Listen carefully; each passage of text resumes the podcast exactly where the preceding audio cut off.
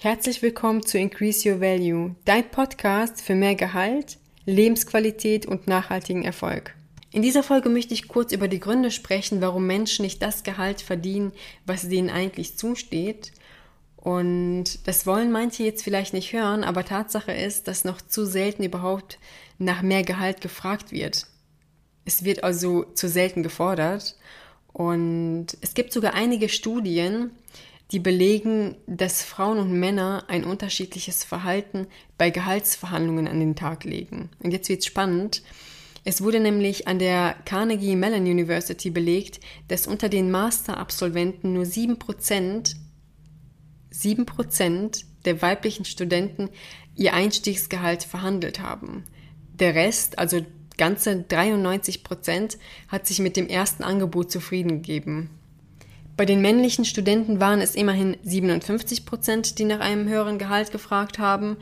Ja, und die logische Schlussfolgerung ist, dass die Männer dementsprechend auch mehr verdienten. Das heißt, sie erhielten im Durchschnitt ein um 7,6 Prozent höheres Gehalt. Das heißt, Männer haben hier klar besser abgeschnitten.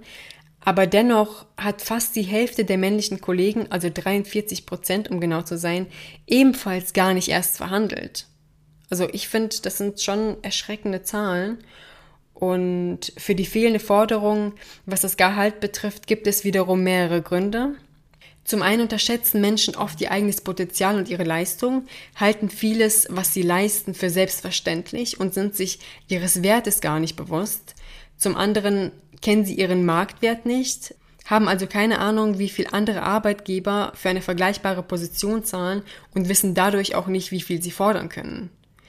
Hinzu kommen dann noch fehlende Verhandlungskenntnisse. Das betrifft natürlich auch diejenigen, die fordern, aber aufgrund der fehlenden Kenntnisse erfolgslos bleiben oder nicht das Potenzial ausschöpfen, welches möglich wäre. Und die Tatsache, dass sich manche Menschen einfach zu schlecht verkaufen. Sie erbringen zwar Top-Leistung, können diese aber nicht nach außen tragen, sodass andere diese auch entsprechend wahrnehmen. Das heißt, ihre wahrgenommene Kompetenz weicht sehr stark von der tatsächlichen Kompetenz ab. Ein weiterer ausschlaggebender Grund sind negative Glaubenssätze hinsichtlich Geld. Also grundsätzlich sind Glaubenssätze Überzeugungen, die wir in unserer Kindheit mitbekommen und unbewusst verinnerlicht haben, die unser Verhalten aber sehr stark prägen. Denn das, woran wir glauben, bestimmt letztendlich auch, wie und ob wir überhaupt handeln. Das heißt, wenn jemand der Überzeugung ist, dass Geld den Charakter verdirbt, wird diese Person viel Geld immer unterbewusst ablehnen, weil sie kein schlechter Mensch werden will. Geld an sich ist aber neutral. Es verstärkt nur das, was bereits vorhanden ist. Wenn jetzt jemand zum Beispiel von Grund auf schlechte Absichten hat, kann er mit viel Geld viel mehr Mist anrichten. Und jemand mit guten Absichten wird mit viel Geld natürlich auch viel mehr Gutes tun können. Das heißt, Geld ist hier letztendlich ein Verstärker und kein Verursacher. Das ist ein Riesenunterschied.